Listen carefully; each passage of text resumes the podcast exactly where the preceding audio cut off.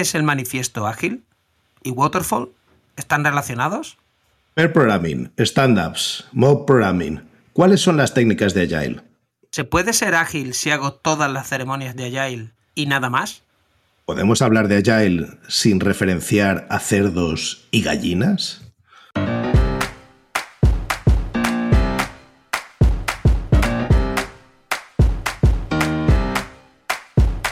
Bienvenidos a Unicode U00D1.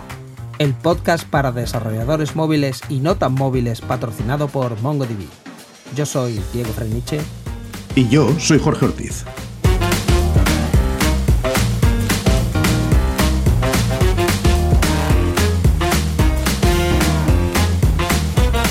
Unicode U00D1, segunda temporada. Episodio 27. Metodologías ágiles, segunda parte. Continuamos con esta conversación sobre Agile con José Lobato. Bueno, la siguiente te encanta a ti, ¿no? Que es eh, atención continua a la excelencia técnica y al buen diseño eh, mejora la agilidad. Esto es Kenbeck. Eso es lo que tú decías, Jorge. Es exactamente eso. Este es el principio, el único principio de que Ken Beck dice, dijo, bien, he metido uno. no, de hecho metido un montón, ¿no? Pero este es claramente el único que él realmente habla de la... Eh, la gente cuando piensa en Agile, y eso para mí es un error fundamental, la gente cuando piensa en Agile piensa en un proceso de gestión. Y eso es falso. Dejadme que os ponga un ejemplo. Todos hemos vivido en, un mundo, en un proyecto en el cual esa parte del código no la toques. No, la toques porque la rompes. Y si la rompes, la, has cagado. Y el día que te metes ahí, dices, ay, mi madre, pues me tengo que meter ahí porque, eh, se tiene que tocar. Y aquí no hay un, una de test, nada, por tanto, no, nadie, que me certifique que, que, tocando ahí no voy a romper voy a. De aquí tres semanas van a aparecer fantasmas por todas partes, ¿vale? Pues eso es anti-agile, como podéis imaginaros. Eso es todo lo contrario a anti-agile. Imaginaros un cliente que os dice, mira, este requerimiento es el de más, más, prioridad para, este, para esta iteración y por tanto es el primero que vamos a hacer, ¿vale? Y tú dices, esto van a hacer 13 puntos. Esto van a ser 13 puntos porque ahí está, o sea, ya estás diciendo, de Agile somos cero. Eh, esto, perdona, si me cambiáis este requerimiento, vale 13. Si me cambiáis aquel que parece exactamente igual, vale 2, porque aquello es nuevo y esto es un infierno. Pues lo que estaba diciendo Ken Beck aquí es que si tú has seguido, has seguido unos principios de desarrollo que, en el cual todo está abstraído, en el cual simple design, en el cual tienes TDD, en el cual tienes una serie de cosas que te, te garantizan ser agile, pues eres agile. Tú puedes ser agile gracias a que tu código es realmente está pensado para ser agile. Es flexible, está tal, maleable, es soft, en lugar de ser una piedra. Bueno, pues habéis vivido ahí, ¿eh? que sí, chicos, yo os veo la cara. No, no, y, yo creo que además una de las cosas que tienden a olvidarse es que esa documentación que no era, eh, o sea, que no es lo primero que entregas, no puede dejar de estar ahí para que esto, o sea, esa excelencia técnica incluye que cuando luego llegue eh, dos meses más tarde alguien a esa parte del proyecto sea capaz de entenderla de la misma forma que tú la estabas entendiendo cuando estabas trabajando en esa parte. Entonces tienes que hacer un trabajo de comunicación que tiene que estar metido dentro de la tarea del sprint, que tiene que eh, ser parte del trabajo que el equipo tiene que realizar y que permita que mm, tengas la información suficiente para que tú puedas intervenir sobre esas partes oscuras del código, que a priori, sin esa documentación, pues dirías, bueno, pues vamos a, cogemos el machete y veremos a ver a dónde llegamos. ¿Vale? Bueno, pues eso, eh, digo, no, digo que el siguiente, eh, este lo había escrito Ken Beck, el siguiente lo escribió Uncle Bob, que es Simplicity, the art of maximizing the amount of work not done is essential. O sea, escribe las funciones con una sola línea y si puedes con menos de una línea. Yo, de hecho, lo que veo aquí es que ah, no hagas aquello de, ¿sabes qué? Vamos a hacer esto de esta forma porque en tres años tiempo esto nos irá súper bien. No, no, no, no, no. Vamos a hacer lo que necesitamos hoy. Y si que, Jack, exactamente, exactamente. Y si quieres, uh, pon una, nota en la cual, ah, en un futuro si tienes que pon una nota técnica en la cual pones tu idea. Pero ahora vamos a hacer lo que hace falta hacer y, punto. Siguiendo los principios de abstracción, Jack, pa, pa, pa, pa.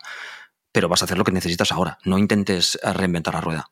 Eh, solo un paréntesis, porque yo he lanzado el palabra, pero por si hay gente que no lo conoce, eh, Jack quiere decir you ain't gonna need it, no lo vas a necesitar. ¿Vale? Entonces, haz lo que, como tú estabas diciendo, lo que estrictamente necesitas en ese momento. este punto, no sé quién lo puso, sí que en Beco Compañía el siguiente, pero es lo que hemos hablado hace un rato. Best architectures, requirements and designs emerge from self-organized teams.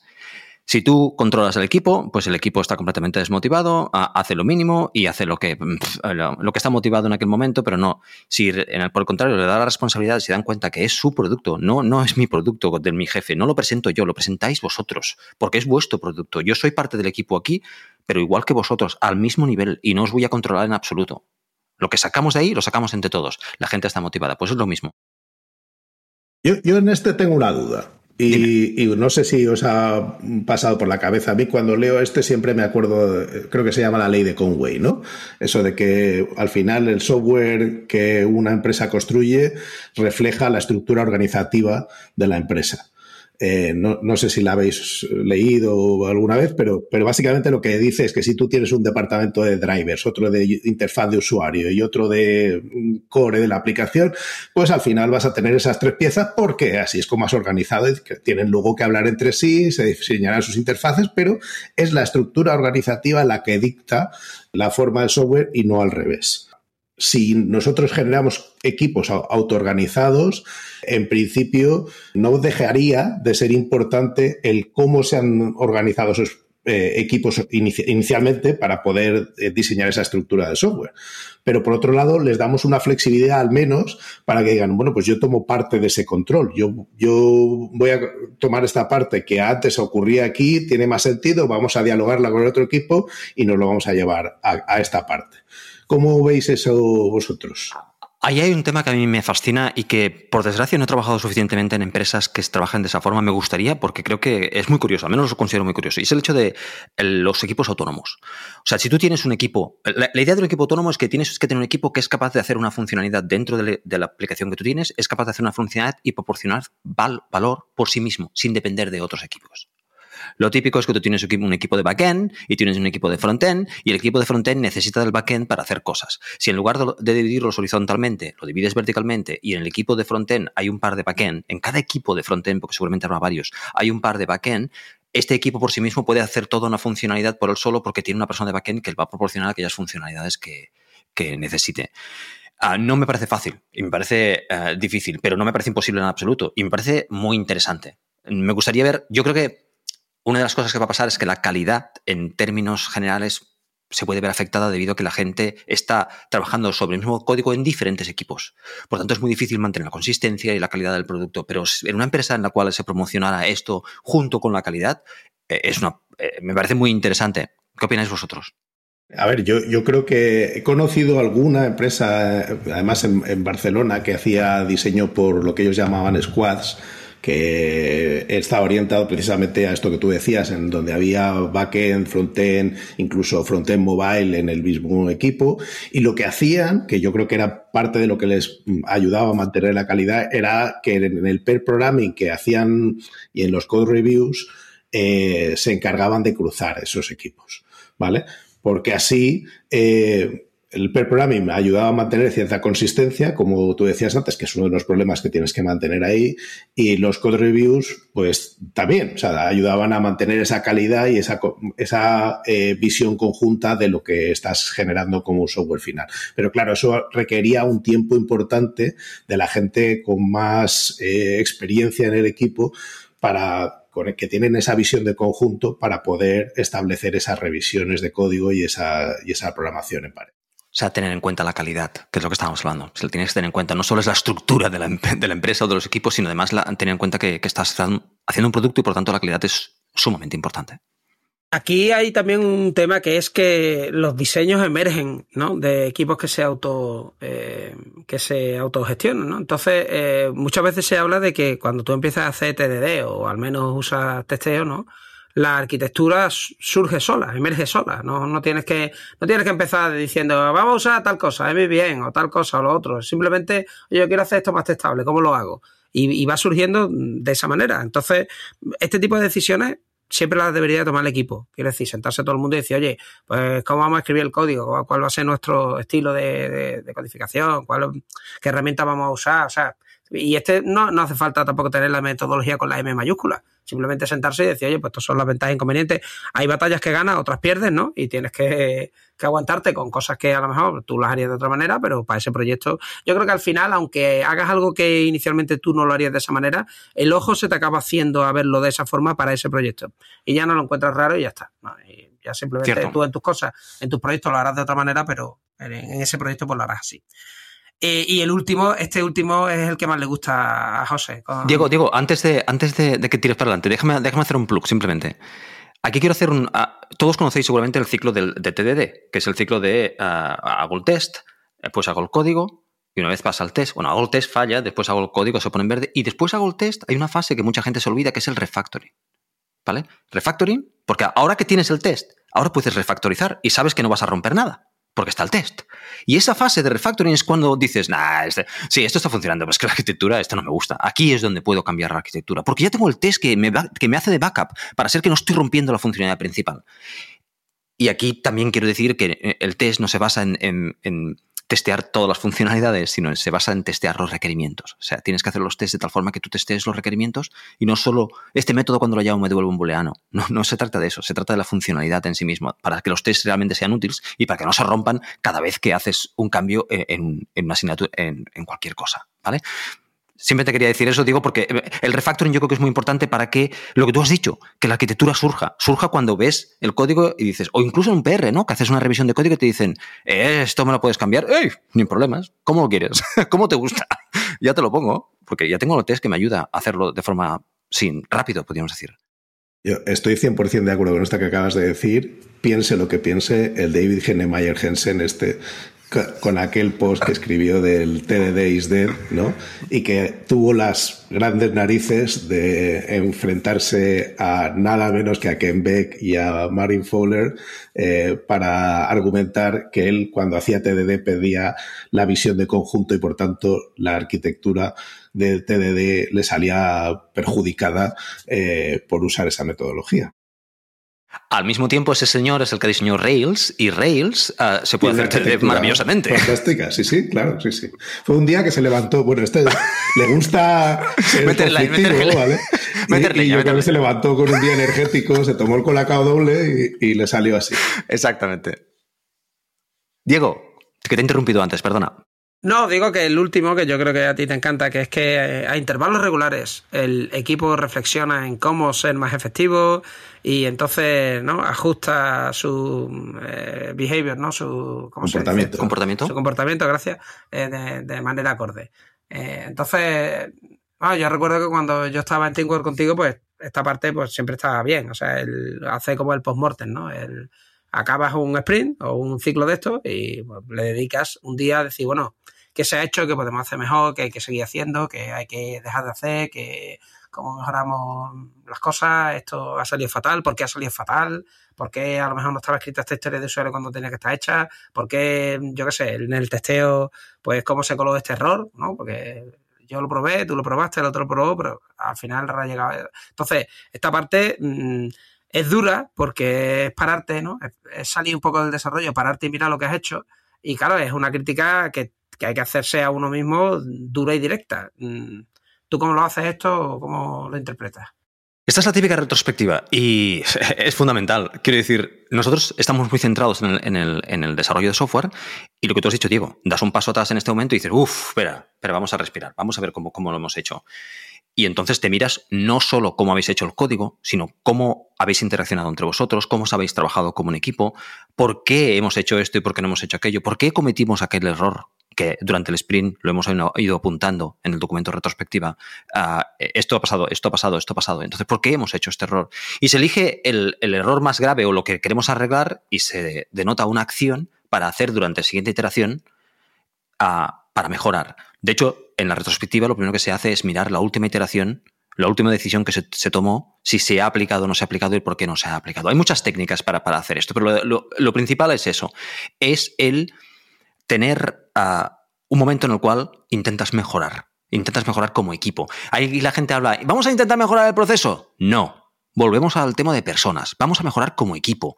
A veces la mejora es técnica y es de unit test o lo que sea, y a veces la mejora es de documentación y a veces la mejora es de cómo hacemos los stand-ups y a veces la mejora es cómo nos gestionamos el chat.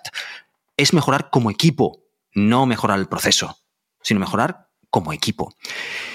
Dejadme decir una cosa. Aquí, ah, yo una de las cosas que he disfrutado más haciendo retrospectivas es cuando estaba también en DxO, que teníamos un coach, y el coach se entraba en la, sala y veía cómo hacíamos la retrospectiva y nos daba ideas, ¿no?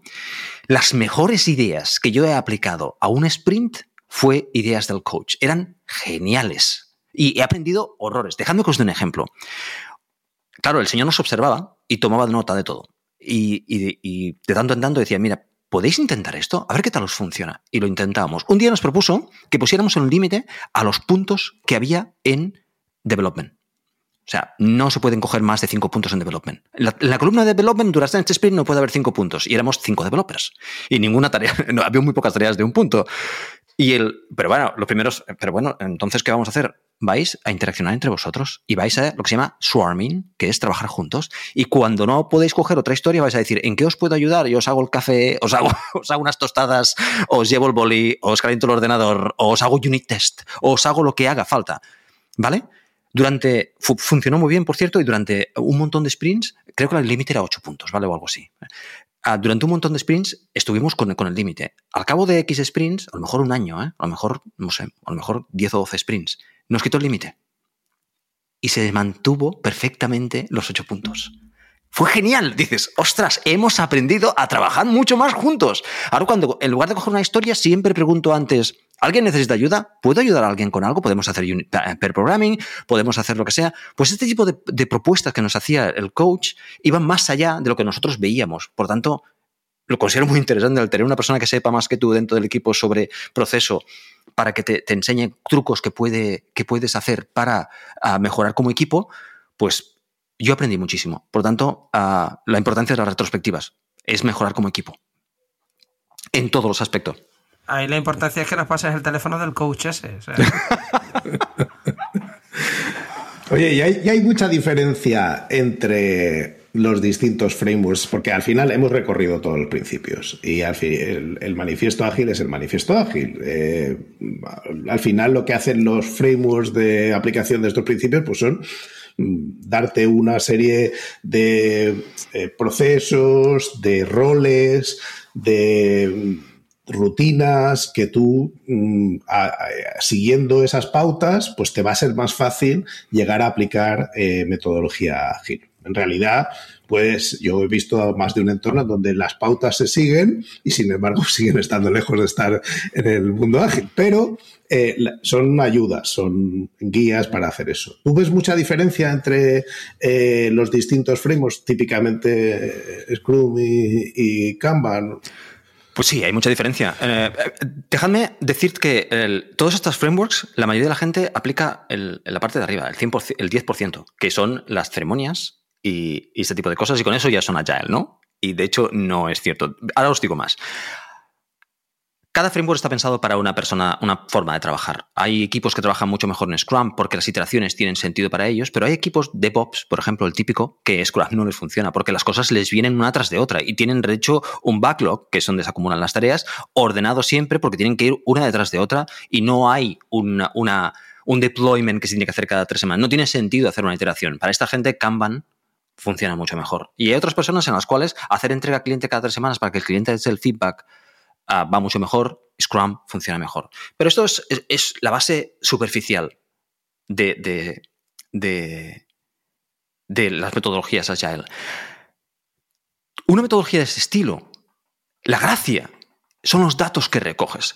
Una de las cosas que se dice de Agile es que es abierta, es completamente transparente. ¿Por qué? Porque te da un montón de datos. Tú tienes un montón de datos. Si tú aplicas Agile, si tú aplicas una de estas frameworks, tú tienes un montón de datos sobre cómo está funcionando tu equipo. Los puntos, ¿cuántos puntos? Eh, eh, lo, lo básico es cuántos puntos estás quemando cada sprint.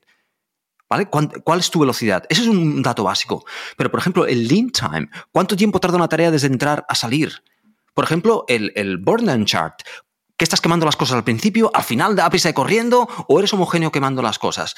¿Vale? Las tareas son grandes, son pequeñas. Tienes un montón de datos para tener un proceso que sea data ah, driven development software. O sea, tú tienes un montón de datos para decidir, para tomar decisiones, porque al fin y al cabo los datos no es porque, uy, qué guay, mira qué bonita que es la curva, no sale una V.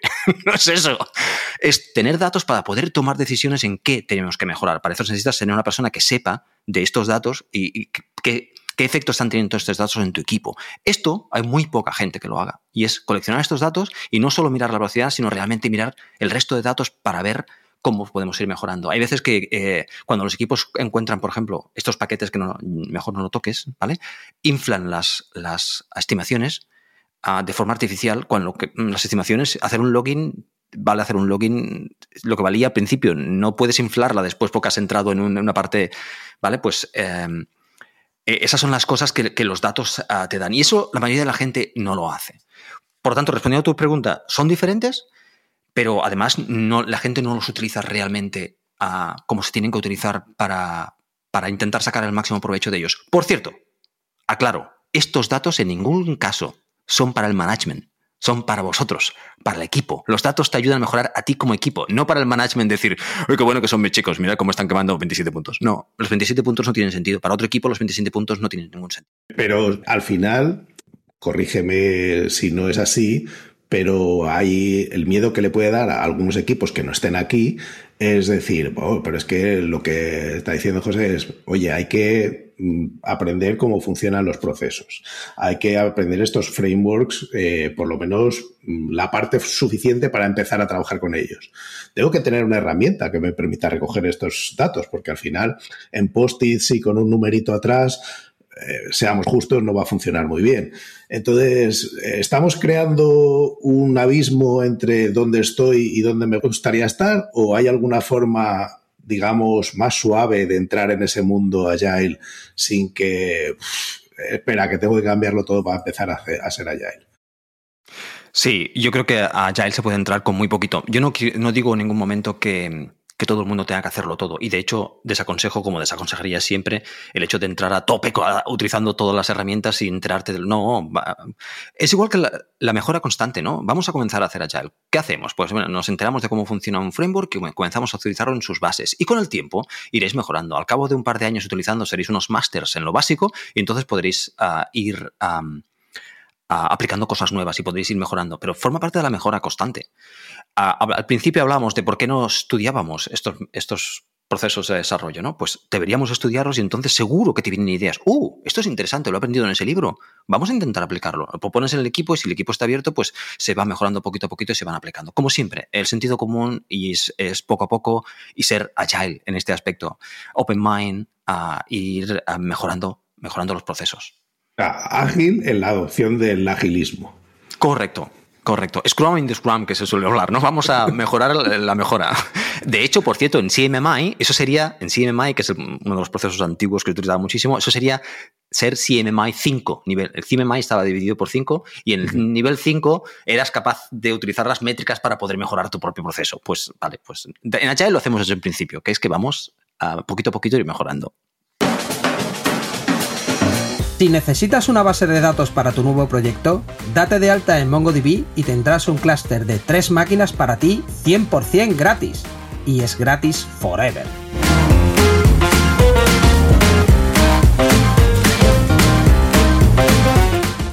Necesitamos alguien que nos, o sea, que nos haga de gurú, que diga, oye, eh, equipo, voy a ser el que os ilumine en esto, o o el autoaprendizaje es viable y necesita, o sea, no digo que no vayamos a contar nunca con la ayuda, tú mismo contabas ejemplos en donde habéis tenido esa ayuda y a ti te ha sido muy valiosa, eh, pero no es necesario, ¿no? Para empezar. De acuerdo, no es necesario en absoluto, además, ah, ah, pero lo que sí que se tiene que mirar esto es como una herramienta y esta herramienta, como cualquier herramienta, como cualquier framework, tienes que trabajarlo y aprender, estudiarlo poquito a poquito y ir trabajándolo, ir aprendiendo y entender. Hay mucha gente me da la impresión que entiende que el proceso es como una cosa que tenemos que hacer. Venga, va, vamos a hacerlo. No, no, es que es una herramienta que si la hacéis bien, ostras, hay un libro que leí hace muy poco que hablaba de los teams y hablaba de los real teams. Y los real teams son equipos que pasan muy de tanto en tanto, en los cuales cinco personas parecen siete. Porque por arte de vivir lo que han conseguido trabajar tan bien juntos, que es que parecen que sean más y es que son mucho más eficientes. Vale, pues estos Real Team es porque han ido trabajando y han ido mejorando ese aspecto. Pues el proceso te ayuda a esto, a mejorar tu aspecto. Y a lo mejor tú no haces TDD porque no te gusta, porque nunca lo has entendido. Y cuando ves a otra persona que está haciendo TDD y cómo el resultado del software que sale, dices, ostras, pues a lo mejor podría probarlo en algunas cosas, en otras no. A lo mejor tú puedes decir, no, es que TDD sirve para unas cosas y para otras no. Ok, no lo niego. Hay veces eh, que TDD no sirve, no todas las herramientas son perfectas, pero como equipo crecer, crecer juntos es muy importante. Y el proceso es crecer. No sé si seréis vuestra opinión, pero el mundo del desarrollo ha sido siempre bastante solitario. te ibas a tu casa, te ibas a tu, a tu, escritorio, hacías tus cosas, hacías tu proceso y hacías la entrega y... Eh, eh, no, tenemos que trabajar más en equipo. Y Agile, si hablamos de people al principio, gente, gente, es trabajar juntos, chicos, trabajar juntos. Y para eso tenemos que saber cómo trabajar juntos. Y comprar la idea de trabajar juntos, que quizás el, primer impedimento. O sea, quiero decir, eh, en un equipo en donde hay gente que dice vamos a, mejorar y vamos a emplear una metodología ágil, eh, no vale con que uno, dos o tres lo hagan, sino que hay que conseguir que el resto del equipo se embarque en esa aventura juntos, porque al final va a ser, como tú dices, en beneficio de todos, pero todos tienen que estar ahí. O sea, si tienes movimientos disonantes, pues va a ser muy difícil conseguir que aquello funcione como una, como una máquina óptima en la que todos los engranajes siguen en ese proceso de mejora.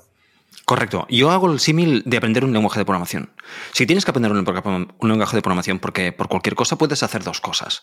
O aprenderlo a medias y quedarte con la, con, la parte básica, o realmente decir, venga, ya que tengo que aprenderlo, vamos a, hacerlo lo mejor posible. Vamos a intentar aprender lo mejor posible y disfrutarlo lo máximo posible. Porque tengo que hacerlo, ¿no? Pues lo mismo. Si queréis probar Agile, hey, intentar ir un poquitín más allá y hacer lo mejor posible y ah, realmente aprender de las fuentes que, que que, existen. Intentar hacer lo mejor posible, como todo en esta vida. Y lo mismo con Agile. Si os quedáis a medias, si lo intentáis hacer a medias, pues exactamente eso. Os quedáis a medias. Y entonces, ah, además, si lo hacéis, después podéis decir no me gusta con, con fundamento. No me gusta por esto. y punto. Y ya está. Y es igual de válido, porque tenemos que ser mente abierta y decir que hay gente que no le gusta realmente. Pues no pasa nada. Oye, y estábamos hablando un poco de los, eh, los coaches, ¿no? Que te facilitan un poco el tal, autoformarte y todo el run, que hay ahora sobre las certificaciones de Agile, que yo cada vez que leo gente hablando de las certificaciones, como es que ha montado un negocio y esto ya no es Agile, ya es no sé qué, no sé cuánto. Mm, ¿Tú qué opinas de eso? ¿Lo puedo decir feo o no? puedes. Ah, ah, para mí, desde mi punto de vista, ah, yo he hecho los cursos de certificación para Scrum Master no, eh, lo que se tiene que hacer es trabajar en, Scrum. Ah, en dos días en una certificación de Scrum Master, lo siento, pero tú no vas a coger ah, los conceptos ni vas a trabajar los conceptos. De hecho, em, Diego, tú has trabajado con Agile, has trabajado con equipos Agile, al nivel que sea, me es igual al nivel que sea, a un nivel súper avanzado o a un nivel básico. Y con eso ya sabes un montón y ya ves las sensaciones y ya ves cómo se mejora y ya ves lo que nos falla y todo. Yo creo que eh, yo no digo que, que, sean inútiles en absoluto. Eh, pensar y hacer las cosas siempre es útil, pero no, no las veo necesarias a este nivel. Agile, desde mi punto de vista, desde el punto de vista de software, es hands-on completamente. O sea, es manos a la obra, vamos a hacerlo. Hay, yo os, daré información de los dos libros o tres libros que yo eh, sugeriría desde el principio, intermedio y avanzado para, ir más allá en, vuestro nivel de, Agile, pero que, es una cosa hands-on, es una cosa que aprenderéis mucho, mucho haciéndola y leyendo sobre ello y, escuchando a otra gente que lo hace. Que cuando se habla de practitioners, eh, quiero decir, o sea, gente que practica esto, mm, es que, claro, tú cómo aprendes a hacer algo que tienes que hacer es haciéndolo. Yo sé que te, todo suena a perogrullo completamente, pero si tú tienes que aprender a programar, a tocar un instrumento, a correr, a, mm, tú te puedas leer, está bien que te formes, que tengas una idea de la teoría en general, lo que tú quieras. Pero eso tiene que ser a lo mejor el 10%. Tú, por mucho que aprendas y veas vídeos de gente corriendo y la técnica mejor para correr, al final tienes que salir y en mi caso mover la barriga por ahí monte arriba. O sea, no hay más remedio. O sea, no, nadie te va a salvar de eso. El problema es que cómo organizas un curso, o sea, una formación que llevara a una certificación de Agile Eh, primero es complicado porque yo creo que es nebuloso el tema. Nebuloso en el sentido de que esto sale todo de, la página web, está también diseñada, ¿no? Y después han salido diferentes frameworks. Y, y, claro, igual unos frameworks, hay quien dice, es que Agile, Agile es XP, no es lo que tú usas, que ahora se llama, yo qué sé, Kanban o Scrum o lo que sea. Eh, lo mío es el auténtico Agile y lo tuyo no. Entonces, mm, la única manera de aprender esto sería en el trabajo, aplicándolo. Pero claro, yo como certifico que tú has estado usando eh, eh, un Agile bueno o el Agile que yo considero bueno durante ese año o dos años. ¿Entiendes lo que te quiero decir? Entonces es difícil. Es que esto es un tema que yo creo que las certificaciones las han montado para sacar pasta, básicamente. Pueden estar bien para coger algunos conceptos, pero esos conceptos, si tú no los aplicas, yo por mucho que me digan cómo se levantan 500 kilos bench press y vea un vídeo de Arnold haciéndolo, es que eso lo hacía Arnold. Ahora sí, tú, sí, es como... Sí, yo de hecho lo veo al revés. Eh, tú comienzas a hacer, y a mí me ha pasado así, tú comienzas a hacer Agile y entonces estás como un poquitín estancado y intentas ir más allá y coges un libro acerca de esto, te recomiendan un libro, te lees el libro, cuando te lees el libro dices, ah, mira, aquello que hacíamos aquí no estaba fallando por aquello otro, ahora lo veo. O sea, el, tener una base fundamental te ayuda al siguiente, al siguiente nivel. Y esto puede ser tu coach, puede ser un libro, puede ser un coach físico, puede ser un compañero de trabajo que está muy interesado con el tema, puede ser cualquier cosa.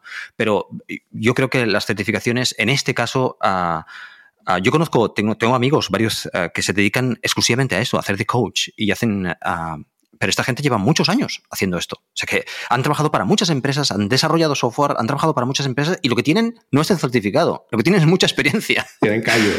Exactamente. El certificado se lo han sacado después de tener ya a lo mejor siete o ocho años trabajando en, en Agile y entonces se han sacado el certificado. Básicamente porque la industria lo pide de alguna forma, ¿no? Pero para ser un practitioner, como tú has dicho, Diego, es, es actuar y es hacerlo. Y, y bueno, os puede ir bien o os puede ir mal, pero yo os aconsejo que, como todo, se tiene que probar. A Diego y a mí nos iría bien convertirnos en lo del Real Team este, porque parecemos como que somos más, pero es porque nos movemos mucho. no, sé yo si por rendimiento llegamos a Real Team, que nos llevamos bien, pero, pero es más por movimiento que por rendimiento. Pero sí, yo creo que aprenderemos, ¿no? Entonces, al final, mm, todo lo que es Agile, eh, lo que yo he aprendido de lo que nos has contado hoy, es que eh, lo más importante son las certificaciones, eh, firmar con el cliente entonces los contratos y que quede muy claro quién tiene la culpa cuando las cosas no se hagan. Y estar todos juntos. y estar todos juntos todo el rato metidos en una habitación pequeña. Entonces, ¿es eso? Si no, ¿esto realmente de qué va? O sea, al final, porque lo digo porque Agile, si tú te lees todo el manifiesto y todo esto, al final de lo que va parece que es de gente, que es curioso, ¿no? Exactamente, es gente. El Agile, y cuando, cuando te lees un libro de coaching de Agile, que también os recomendaré uno, el más avanzado que os recomendaré es el de, el de coaching de Agile, es cuando te das cuenta y dices, perdón, esto no va de, de, empresas, esto, no, esto va de cómo la gente trabaja juntos. Y leyendo el manifiesto es gentes. Yo os diría, el resumen de, Agile es, es, eh, es un pequeño proceso que hace gente para hacer pequeños proyectos.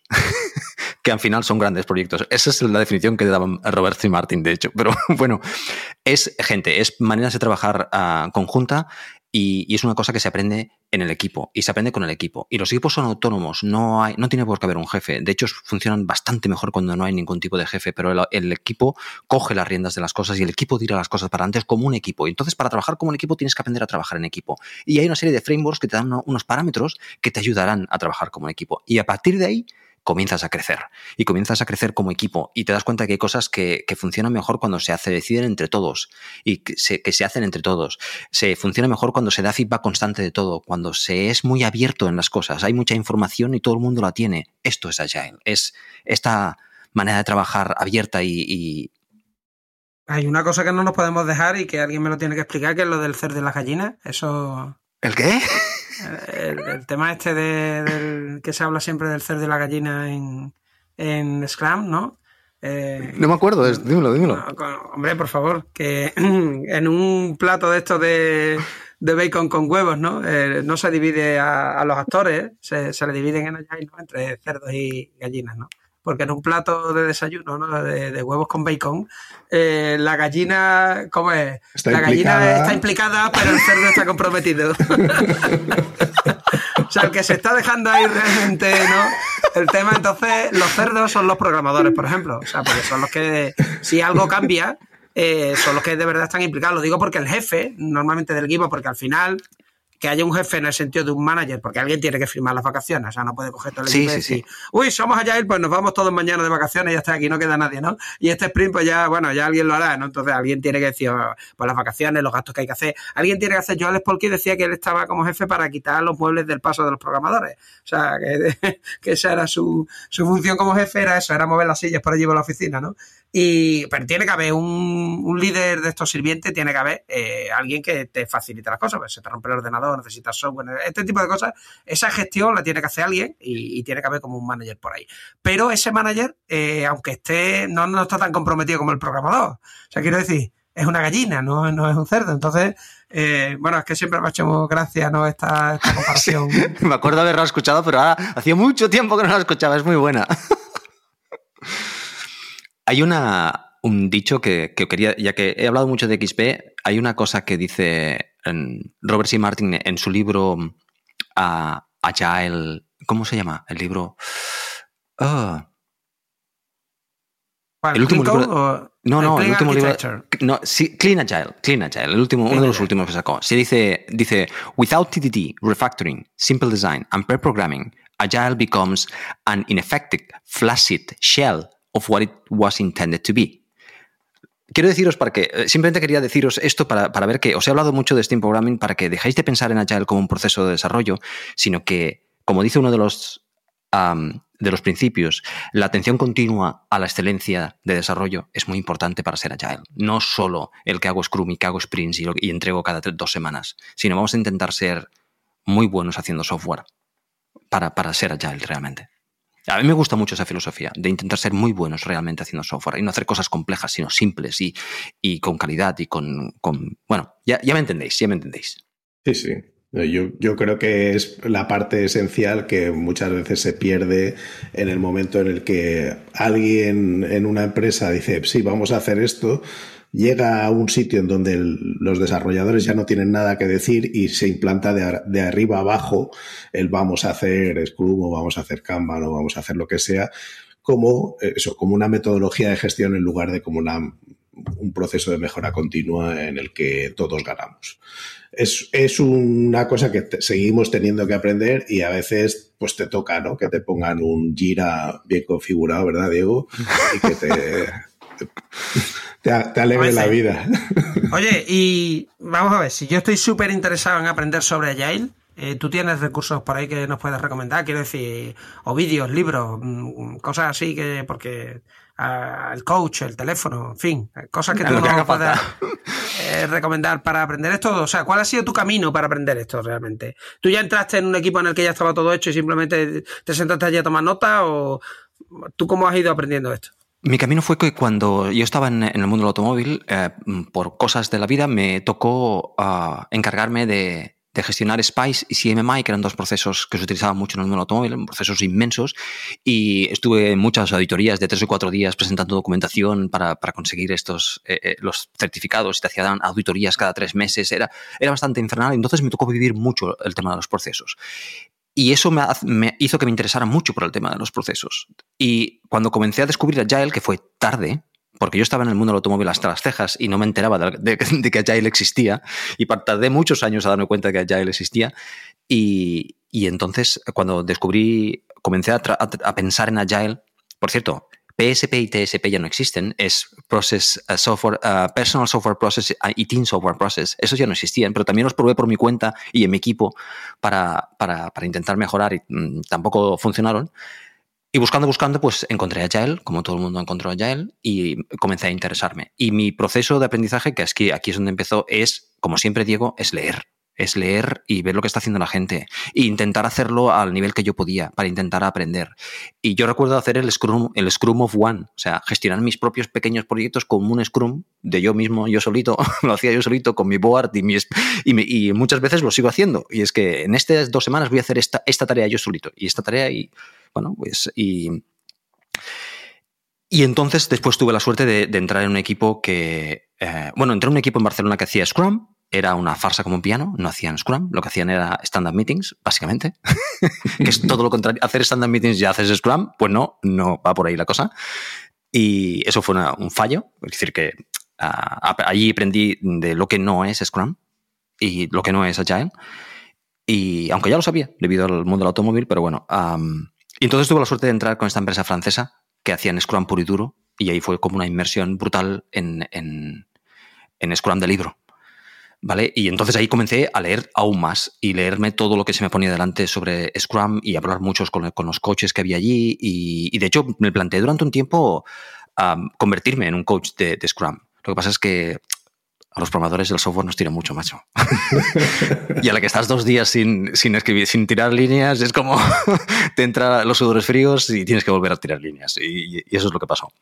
Y pues ahí, yo lo que recomiendo a la gente es que hay, hay mucho, hay podcast, yo escucho podcast y escucho muchas cosas que, que son de coach, pero son de, de Agile, pero yo recomiendo uh, comenzar con los libros básicos, los fundamentales, que son muy buenos y son muy divertidos de leer y los vais a entender, porque esa es la gracia, con que lleváis muchos años, muchos de vosotros, trabajando en el mundo del software, cuando leáis estos libros diréis, oh, qué razón tienes, uy, qué verdad más grande, uy, tal. Son estos libros de, pues claro, pues claro, pues claro, ¿vale? Porque son fáciles de leer, porque ya tenéis ese bagaje, pero al mismo tiempo estaréis empapándoos de una forma de trabajar, de una manera de hacer que a la larga conoceréis una, mejor, una manera de hacer diferente que os puede gustar o os puede gustar, pero la conoceréis. Por lo tanto, yo animo a que, sigan, que la gente lea y que lea los clásicos. Y de, mira, este año, por ejemplo, tengo como, lo hablaba el otro día en el chat de Slack, que como objetivo tengo leerme el, de Extreme Programming, el, el, libro que me lo leí hace mucho tiempo, pues este año me lo quiero volver a releer. Habrá muchas cosas en el libro que están desfasadas, pero es igual la esencia sigue ahí, es un gran libro. Y, como esto, como este hay muchos. El que he dicho de Clean Agile posiblemente es el mejor para comenzar. Es un libro que es como, como todo lo que sirve a Uncle Bob, es como una historieta, te cuentan batallitas todo el rato. Es, es, fantástico, porque te cuenta un montón de batallitas, pero esas batallitas, alguna de ellas tú has estado ahí, o una muy similar, dices, vale, vale, pues ¿y qué se hace en este caso? Pues ahí lo tienes, ya tienes un ejemplo, y otro más, y otro más, sumando, vas sumando. Y el día que te encuentras en tu mundo real y hay una reunión y la gente propone cosas, tú dices, no, no, esto no porque por aquello y por aquello y por aquello. Y porque lo has aprendido a base de, estas, de estas cosas. Esa es, mi camino, es, aprender leyendo y compartiendo. Que es un libro fácil de leer porque solo tiene un capítulo, porque claro, de cuanto menos capítulos tenga y un párrafo nada más, porque sí, cuanto más corto, ¿no? Eh. Unas 244 páginas creo que tiene. Este, estos libros son como leer, a mí me recuerda a leer las tiras cómicas de Dilbert, en las que a veces te ríes, pero otras te tienen una lagrimita de decir, José, es que qué triste, que yo he pasado por ahí. Eh, claro, hay es veces que, que, entra en zona ácida. Claro, es que hay veces que no es humor, es simplemente, bueno, esto es la realidad. O sea, no, aquí no veo, no veo la gracia porque esto me ha pasado a mí. Exactamente, además, a veces es que el tío dice las cosas y dices, jo, macho, sí, ya, ¿De verdad?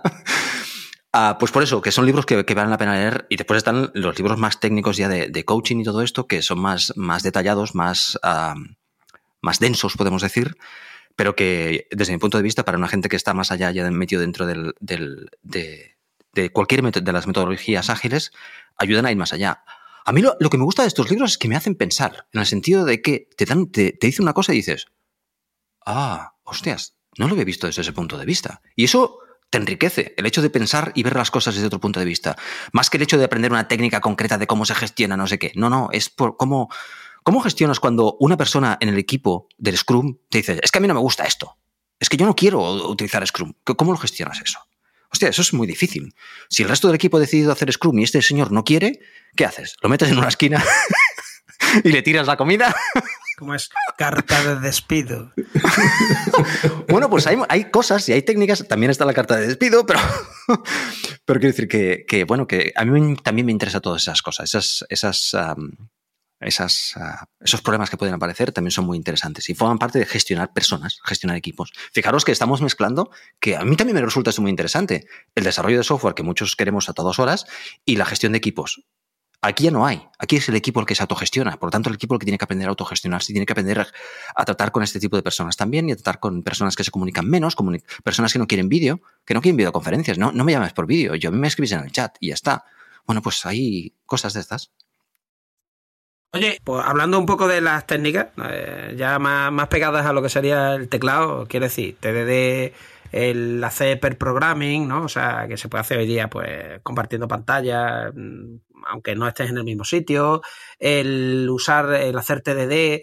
Yo lo que he visto con estas técnicas, lo digo porque al principio, sobre todo, hoy, hoy día no creo que haya tanta resistencia, ¿no? Porque ya están como más asentadas, ¿no? Pero al principio era como, ¡fua! Es que yo esto no lo quiero hacer. Y era como, oye, que si hay que hacer per programming, no tienes que hacer per programming todo el día que igual lo, puedes utilizar como una herramienta, ¿no? Para decir, oye, pues ahora mismo estoy atascado, esta parte, yo sé que José o Jorge lo hacen mucho mejor que yo, porque lo han hecho ya 27 veces antes, que me enseñen. Y hacemos una sesión de per programming, yo aprendo, ellos me enseñan, bueno, ya les enseñaré yo otra parte que, yo no sepa, ¿no? Entonces, vosotros, ¿cómo veis el. ¿Creéis que aplicando las técnicas puede ser también una manera de. Eh, como un drug dealer, ¿no? Meter a la gente en esto de Agile. O sea que Quiero decir, si al final acabas eh, haciendo testeo, o TDD y le ves las la ventajas al per programming y empiezas a hacer uso de estas técnicas, al final mm, yo creo que es como que es más sencillo el decir, oye, pues ya aplicamos un Agile completo, ¿no? Porque las técnicas estas están funcionando, me gustan, pues a ver, ¿no? El paquete completo sí me lo da todo. ¿Qué pensáis? Sí, eh, es una herramienta. Primero, ah, es imposible hacer programming todo el día, porque el programming a mí al menos me cansa mucho. Estás muy tenso, estás muy concentrado. Eh, es, es, yo, por ejemplo, nosotros cuando lo hacemos, hacemos un máximo de tres horas por la mañana y punto. Y ya está. Y el resto de día otras cosas. Básicamente porque eh, acabas un poquitín, em, es durillo, es, es, es, muy beneficioso, pero consume mucho. Yo hago una, una os quiero hacer una, una propuesta aquí. Y es que mira, cuando en el Scrum tienes una tarea de 8 puntos, por ejemplo, una tarea de 8 puntos, en mi caso, es una tarea bastante grandota. Va, a durar bastante grande. Nosotros lo que hacemos es lo siguiente. Venimos haciendo en los últimos meses y lo cierto es que es, muy divertido y está funcionando muy bien. Hacemos lo que llamamos, que no es, no es exactamente esto, pero lo que llamamos un mob programming. Y es que antes hacíamos un documento de diseño en el cual decíamos, pues esto afecta a esto, a esto, a esto. Ahora hacemos un mob programming, que es, nos reunimos todos, el teclado lo lleva una persona durante 10 minutos y el resto le van diciendo lo que tiene que hacer. Con lo cual todo el mundo está involucrado. Uno está buscando información, el otro está no sé qué, todo el mundo está involucrado. Y comenzamos, mira, comenzamos, comienzo yo con el teclado. Y tú comienzas a hacer, mira, pues monto, monto el, módulo, por ejemplo, lo tengo aquí, y esta interfaz, venga, comenzamos con esta interfaz, porque esto va a ser esta interfaz, venga, comenzamos por esta interfaz. Y esta interfaz tiene esto, vamos haciendo esta interfaz. Cuando llevamos 10 minutos, ¿vale? Salta la alarma, commit, y la siguiente persona comparte pantalla y continúa.